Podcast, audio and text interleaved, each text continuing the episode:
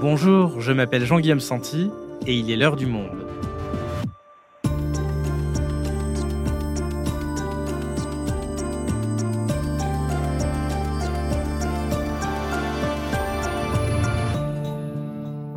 Aujourd'hui, sommes-nous à la veille d'un conflit armé en Amérique latine? Le tout petit Guyana et son voisin, le Venezuela, sont en pourparlers depuis près de deux siècles. Au cœur du désaccord, les Sequibo, un territoire riche en or et en pétrole que chacun des pays revendique et que le Guyana, pour le moment, administre mais l'histoire vient de connaître un coup d'accélérateur. Le président du Venezuela, Nicolas Maduro, a proposé un référendum pour réintégrer le territoire au Venezuela. Depuis, le Guyana craint que les militaires vénézuéliens ne traversent la frontière et que le conflit éclate. Alors, pourquoi l'Essequibo est-il à ce point convoité? Quel intérêt a Nicolas Maduro à risquer une guerre? Marie Delcas est la correspondante du Monde, elle nous explique. Et restez avec nous jusqu'à la fin de cet épisode pour découvrir notre nouveau podcast Terrain de jeu. En cette année olympique, Kumba Baldé et Néhémi Mtoya nous feront visiter leur département de la Seine-Saint-Denis où auront lieu de nombreuses épreuves des Jeux olympiques. Mais tout de suite, Venezuela, tout comprendre à la crise avec le Guyana, un épisode de Garance Munoz, réalisation Amandine Robillard.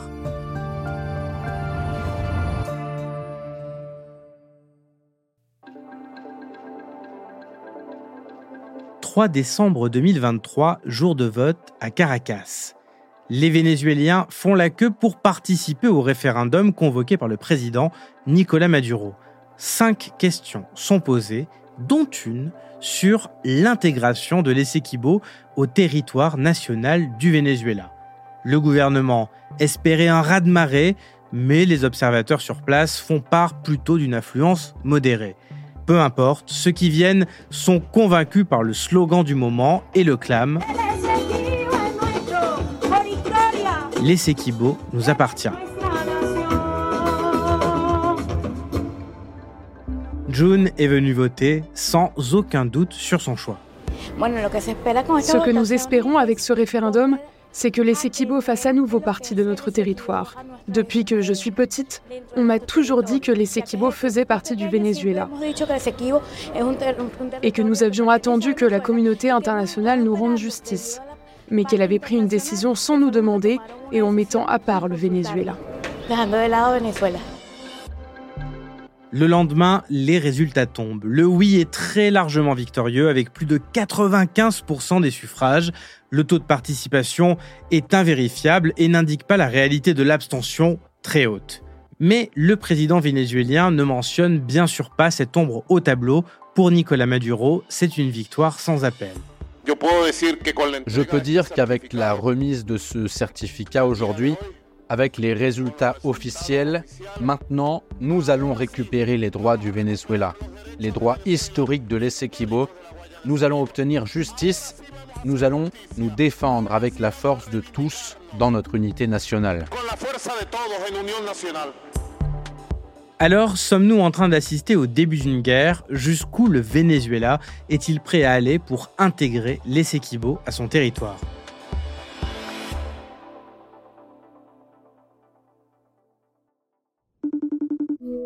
Bonjour Marie. Bonjour. Marie, je pense que parmi nos auditeurs, beaucoup n'ont jamais entendu parler euh, du Guyana et encore moins de l'Essequibo. Alors, démarrons par cela. Qu'est-ce que le Guyana?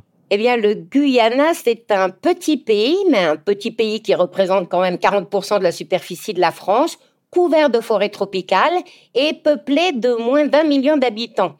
C'est le seul pays d'Amérique du Sud où on parle anglais, parce que le Guyana était une colonie anglaise. Le Royaume-Uni a racheté le Guyana aux, Pays-Bas au début du 19e siècle. Et les Sequibo, dont personne n'a entendu parler non plus ici en Amérique latine, les Sequibo, c'est toute la région est du Guyana, frontière avec le Venezuela, une région de 160 000 km qui représente les deux tiers du Guyana. Ok, pour bien comprendre les enjeux du conflit actuel, je te propose qu'on revienne un peu en arrière dans le temps parce que les Vénézuéliens parlent de récupérer les Essequibo. Alors, à quel moment de l'histoire est-ce que ce territoire leur appartenait?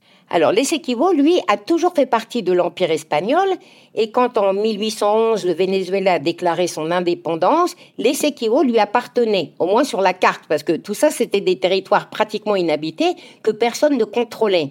Et en 1841, le Royaume-Uni a profité du flou ambiant pour tracer la frontière occidentale de sa colonie, le Guyana, et s'approprier les Essequibo. Et à ce moment-là, le Venezuela ne tente pas de le récupérer? Eh ben, le Venezuela proteste, mais il n'a pas vraiment les moyens de faire quoi que ce soit face au puissant Royaume-Uni.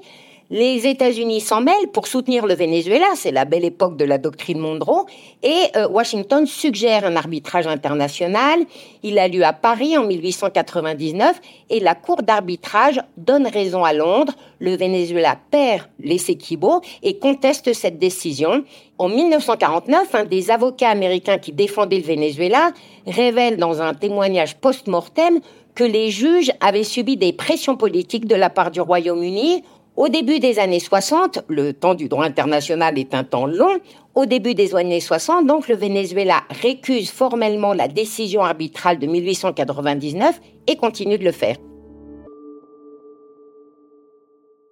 Et alors la prochaine étape, c'est 1966, où le Guyana déclare son indépendance. Qu'est-ce que ça change? Trois mois avant l'indépendance du Guyana, le Royaume-Uni et le Venezuela signent un accord à Genève. Ils s'engagent à trouver une solution diplomatique au litige frontalier. Alors, pour le Venezuela, cet accord de Genève annule de facto la décision de justice de 1899, puisque les Anglais disent il faut négocier. Mais euh, pour le Guyana, il n'y a pas d'accord valable, puisque le Guyana a pris son indépendance dans des frontières qui incluent les Sequibo.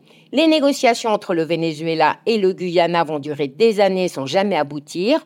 En 2018, le Guyana saisit la Cour de justice internationale le Venezuela refuse la compétence de la Cour internationale et veut négocier avec le Guyana. On en est là. En 2020, la Cour internationale de justice s'est dit compétente pour connaître du litige. Donc ça veut dire qu'elle pourrait rendre un jugement dans les années à venir? Elle va le faire. Ça peut prendre très très très longtemps et euh, il est clair que le Venezuela a des raisons de craindre une décision de justice. Le Guyana administre le l'Essequibo depuis son indépendance et on va mal la Cour internationale de justice rendre l'Essequibo au Venezuela. Donc Marie, si je résume, le territoire l'Essequibo appartenait au 19e siècle au Venezuela. Il est de facto administré par le Guyana depuis 160 ans et il est donc peu probable que la justice le rende au Venezuela, d'où la méfiance, la défiance du Venezuela vis-à-vis de la Cour internationale de justice. Oui, le Venezuela, échaudé par la décision arbitrale de 1899, ne fait pas confiance à la justice internationale.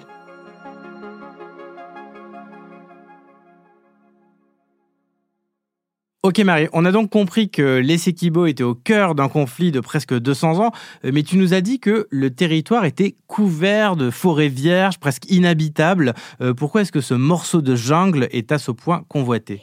Eh bien parce que le Guyana est un petit pays au sous-sol très très riche. Sous la jungle, il y a du pétrole, beaucoup de pétrole. Il y a du gaz, de l'or, des diamants, du cuivre, du bauxite, du fer, de l'aluminium. En 2015, ExxonMobil a découvert un important gisement de pétrole offshore, parce qu'il y a aussi du pétrole au large de l'Essequibo. ExxonMobil a négocié un accord d'exploitation avec le Guyana, ce qui a mis le Venezuela très en colère et ce qui a relancé le conflit. Donc en fait, si l'Essequibo est à nouveau au centre de l'attention, c'est moins pour des raisons euh, historiques nationales que pour des raisons pétrolières. Je pense qu'il ne faut pas sous-estimer le poids des raisons historiques. L'Essequibo est important dans, dans l'imaginaire national vénézuélien, comme l'Alsace-Lorraine l'a été pour nous. Personne ne disait en 1914 qu'on allait convoiter le charbon de l'Alsace-Lorraine. Mais bon, il est clair que toute cette nouvelle richesse de l'Essequibo pèse lourd.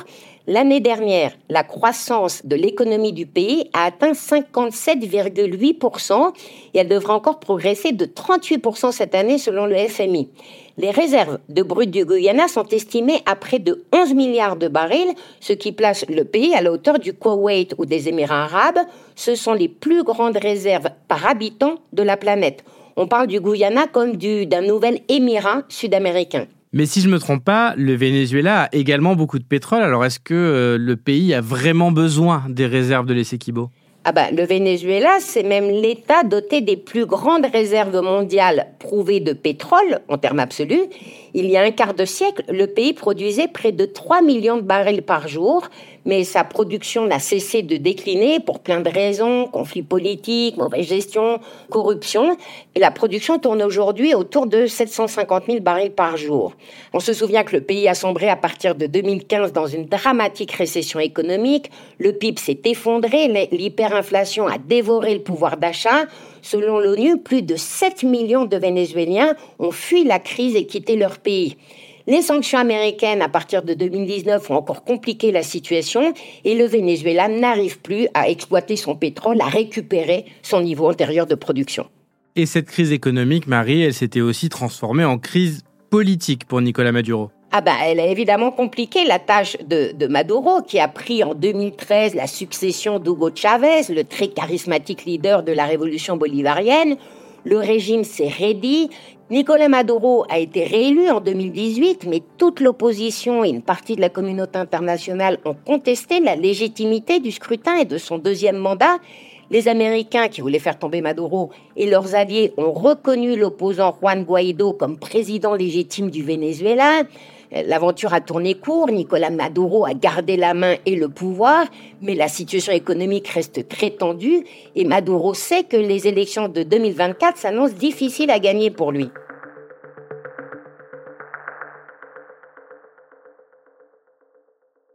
Donc des élections qui s'annoncent difficiles à gagner pour lui, tu viens de nous le dire. Donc est-ce que si Nicolas Maduro a déterré ce conflit autour de l'Essequibo, est-ce que c'est par calcul électoral?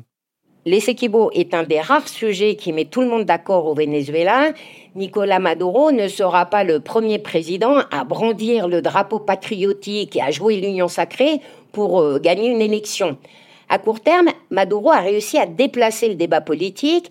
Il faut rappeler que l'opposition vient d'organiser une primaire qui a mobilisé beaucoup de monde. Deux millions et demi de Vénézuéliens sont allés voter, selon l'opposition. La candidate ultralibérale Maria Corina Machado a remporté la primaire avec plus de 90% des voix. C'est donc le phénomène politique du moment. Mais avec les Equibo, plus personne ne parle de la primaire de Maria Corina ni des élections. Alors l'organisation du référendum sur les Equibo a permis à Maduro de récupérer la main sur l'agenda politique et de diviser l'opposition parce que le sujet est compliqué pour l'opposition qui se retrouve coincée. Elle ne peut pas dire que Maduro a tort de vouloir récupérer les Séquibos, mais elle ne veut pas non plus appuyer la croisade euh, lancée par Maduro. Et maintenant que Nicolas Maduro a réussi à confisquer le débat politique, à remporter ce référendum, qu'est-ce qu'il compte faire? Alors, depuis le référendum, Nicolas Maduro se dit investi d'un mandat populaire pour récupérer les Séquibos et il, multiplie les initiatives. Il a annoncé la création d'une zone militaire spéciale près de la frontière avec le, Guyana. Il a demandé à son Assemblée nationale de créer une nouvelle province vénézuélienne dans la région des Séquibos, c'est-à-dire euh, d'annexer de fait les Séquibos. Il a désigné un général pour gouverner cette nouvelle province. Il a publié la nouvelle carte officielle du Venezuela qui comprend les Sequibo. Il a créé une filiale de PDVSA, l'entreprise publique de pétrole, pour accorder des licences d'exploitation euh, de pétrole dans les Sequibo. Et il a interdit aux compagnies pétrolières qui opèrent actuellement les Sequibo de continuer leurs activités. Je propose de donner, dans la loi spéciale, trois mois à toutes ces entreprises pour se retirer de ces opérations dans la mer. Trois mois. Et nous sommes ouverts à la discussion. Donc il a mis quelque part euh, directement à exécution les résultats du référendum. Alors comment est-ce que le Guyana a réagi? Alors, aucune des décisions qu'a pris euh, Nicolas Maduro euh, n'a de conséquences pratiques sur la scène internationale. Ce sont des, décisions d'ordre intérieur, mais on comprend que le petit Guyana s'inquiète. Le soir même du référendum, le président euh, guyanais a réagi en prononçant une allocution exceptionnelle à la nation. Il a annoncé que les forces guyanaises sont, je cite, en alerte totale. Blatant les mesures annoncées constituent un mépris flagrant de l'ordre donné par la Cour internationale de justice. Le Guyana considère qu'il s'agit d'une menace imminente de son intégrité territoriale et intensifiera les mesures de précaution pour sauvegarder son territoire. J'ai parlé ce soir au secrétaire général des Nations Unies et à plusieurs dirigeants pour les alerter sur ces développements dangereux et sur les actions désespérées du président Maduro qui vont à l'encontre du droit international et constituent une grave menace pour la paix et la sécurité internationale. Et sur quel pays euh, allié le Guyana peut-il compter? Quelles ont été les réactions internationales à ce début d'escalade? Alors, le, le, Venezuela est assez seul, non? Le Conseil de sécurité des Nations Unies s'est réuni vendredi, mais il ne s'est pas prononcé. Le secrétaire général de l'ONU a rappelé que les décisions de la Cour internationale devaient être respectées. Il faut rappeler que trois jours avant le référendum, la Cour internationale avait demandé au Venezuela de ne rien faire qui puisse affecter le statu quo territorial. Les États-Unis ont annoncé qu'ils allaient réaliser des exercices militaires aériens de routine au Guyana. Le secrétaire d'État américain Anthony Blinken a affirmé son soutien inébranlable à la souveraineté du Guyana. Les pays latino-américains, eux, ont multiplié les appels au calme et à la désescalade de la tension. Le géant brésilien s'est fait leur porte-parole. Le Brésil a des intérêts pétroliers au Guyana et le président Ignacio Lula da Silva veut assumer son leadership sur le continent. C'est grâce à lui qu'une réunion au sommet entre Nicolas Maduro et son homologue guyanais a été annoncée. J'ai parlé avec le président Lula da Silva. Nous avons parlé longtemps. Il m'a aussi appelé pour m'écouter. Lula est un dirigeant respectueux. Il s'est également engagé à promouvoir un dialogue direct. Nous y sommes parvenus. Nous avons réussi à établir un dialogue face à face. C'est une grande réussite. Donc, une rencontre entre le Venezuela et le Guyana est organisée ce jeudi 14 décembre. Euh, Marie, si aucune solution diplomatique n'est trouvée, est-ce que tu penses que Nicolas Maduro pourrait aller jusqu'à envahir les Séquibos et déclencher un conflit armé? Bah, aucun observateur ne croit vraiment à la possibilité d'un conflit armé. D'abord parce que le Venezuela réclame les Séquibos depuis 160 ans et qu'il n'a jamais usé de la force. Aujourd'hui encore, Caracas ne cesse de réclamer des négociations. Et par ailleurs, si tant est que Nicolas Maduro en est le projet, intervenir dans les Séquibos ne serait pas facile. Le Venezuela a acheté beaucoup d'armes ces dernières années, notamment la Russie, mais la capacité opérationnelle de l'armée vénézuélienne fait question. Ensuite, parce que le terrain est très compliqué, c'est de la jungle partout. Par ailleurs, le pays n'aurait aucun soutien international, la Chine ne va pas s'en mêler et la Russie est occupée ailleurs. Enfin, rien ne dit que les électeurs vénézuéliens suivraient le président dans une aventure militaire. Donc on a du mal à imaginer que Nicolas Maduro fasse le choix des armes. Évidemment, un dérapage est toujours possible. En revanche, l'opposition vénézuélienne craint que Maduro n'utilise la question de l'Essequibo pour maintenir un climat de tension permanent et éventuellement décréter l'état d'urgence, se donner les pleins pouvoirs et annuler l'élection de 2024. C'est le scénario que craint toute l'opposition de la droite dure au Parti communiste. Merci beaucoup Marie. Merci Jean-Guillaume. Et tout de suite, comme promis tout à l'heure, je vous propose de découvrir le premier épisode de notre nouveau podcast Terrain de jeu, réalisé avec l'association Sport dans la ville et avec le soutien de Visa.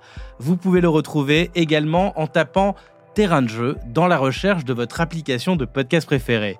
Kumba Baldé et Neimi Ntoya, deux jeunes filles originaires de Saint-Saint-Denis, nous y ferons découvrir leur département où auront lieu de nombreuses épreuves olympiques. Pour ce premier épisode, elles nous emmènent à la rencontre de Fatia Ben Messaël. Cette boxeuse de Rony-sous-Bois fait partie de l'équipe de France et espère participer aux Jeux olympiques. Terrain de jeu, à vos marques, prêts, partez.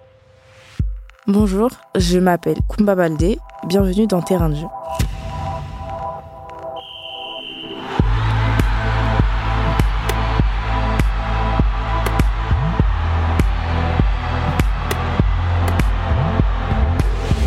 En cette année olympique, nous nous retrouverons chaque mois dans ce podcast pour vous raconter les Jeux du point de vue des habitants de la Seine-Saint-Denis.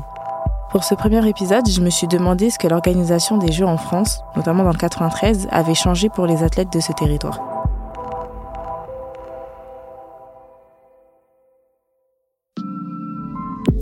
Je suis donc allée à la rencontre de Fatia Ben Messaïd. Elle a 24 ans, elle partage sa vie entre la boxe et son métier d'ingénieur. Elle a grandi à Rony-sous-Bois et elle espère participer au JO dans l'équipe de France de boxe dans la catégorie 66 kg. Je la retrouve à Bobigny où elle s'entraîne trois fois par semaine.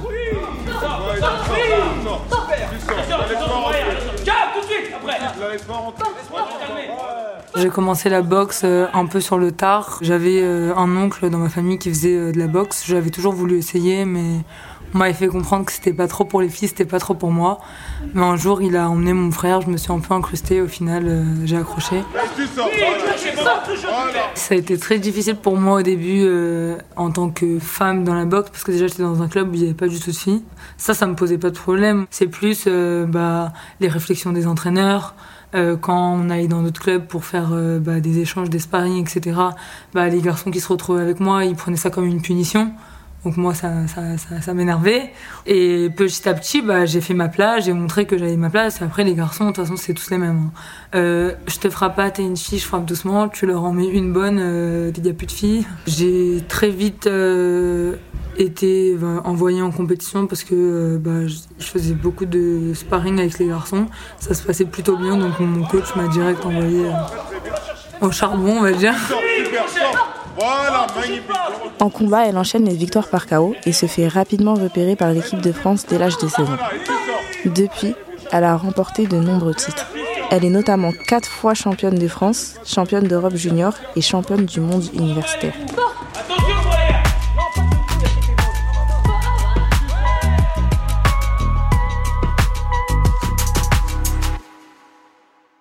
Mais malgré ce beau palmarès, et comme beaucoup d'autres boxeurs, elle ne peut pas vivre de son sport. Mais l'organisation des JO à Paris a un peu changé la donne. Le fait que les Jeux aient lieu euh, bah, à Paris, euh, en Ile-de-France, a apporté énormément. Ça a été euh, beaucoup plus de visibilité et d'accompagnement, notamment par la région, par le département. Je fais partie du dispositif Génération Jeux de la Seine-Saint-Denis depuis maintenant 4 ans. Donc c'est une aide financière à hauteur de 3000 euros qui m'a beaucoup aidé, qui a notamment permis que je finance une partie de mes études. Et surtout, ça nous permet d'avoir euh, plus d'accès à des sponsors, euh, à de la visibilité, à des interviews, à des podcasts, d'être à Paris, d'être à la maison, d'avoir ce public. En plus, j'ai eu la chance euh, de participer à un événement pour les J-365 des Jeux, où on était sur une péniche et où on arrivé à un endroit où il y avait des supporters et ils étaient comme des fous, alors que ça n'avait même pas commencé. Mais pour son coach, Carlos Tavares, boxer à domicile c'est double tranchant, parce que quand on boxe à, la maison, on est chez soi, on est bien, mais il y a beaucoup d'attentes. Et donc l'attente, c'est la pression. Et la pression, vous savez, dans le sport, des fois, on s'écroule. Donc ça elle, ça elle de gérer par rapport à son expérience qu'elle a déjà, à son vécu, et de voir comment elle va gérer ça pour pouvoir euh, atteindre le Graal, comme on dit. Mais les JO restent un objectif. Pour y parvenir, Fatia doit d'abord se qualifier. Pour ça, elle doit finir au moins demi-finaliste dans deux compétitions mondiales. Elle saura au printemps prochain si elle a sa place à l'Olympiade. J'essaye de pas me focaliser sur ça, de prendre compétition après compétition, faire mes combats. Et où on m'enverra, je serai prête pour aller chercher mon titre.